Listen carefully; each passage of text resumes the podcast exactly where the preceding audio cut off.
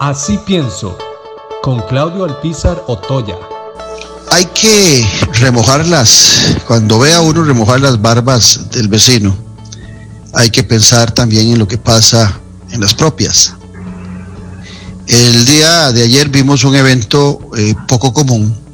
en los Estados Unidos de América, como fue eh, el no aceptar una derrota y la intransigencia del presidente eh, Donald Trump y su, su pasión o su enamoramiento enfermizo por quererse mantener en el poder de la República de los Estados Unidos de América y cómo alguien puede calentar a sus huestes hasta llevarlo a hacer eh, cosas indebidas. Inclusive eh, en esa acción poco común de ver tomar el Capitolio por eh, ciudadanos norteamericanos exacerbados,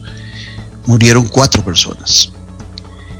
No es común ver en la democracia más antigua, la democracia liberal más antigua del mundo, acciones como las que vimos ayer en la toma del Capitolio en donde se reunía el Congreso de los Estados Unidos, conformado por los 435 representantes que tiene la Cámara de Representantes, eh, especie de diputados, en el caso nuestro, y los 100 senadores, dos por cada estado.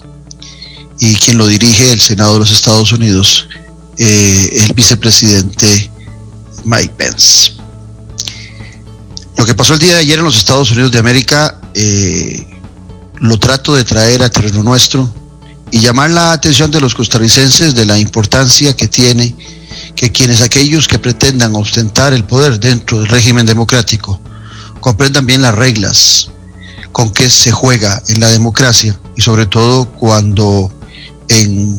países como Estados Unidos y el caso de Costa Rica se supone que tenemos una mayor educación en los procesos democráticos y que debemos saber ganar y perder una elección. Ciertamente la transparencia y la limpieza de los procesos electorales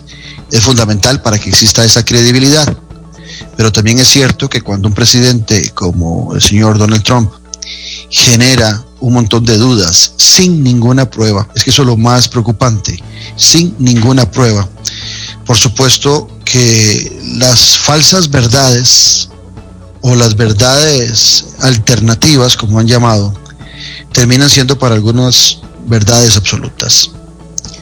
Dichosamente, eh, en las huestes del Partido Republicano eh, hay gente eh, pensante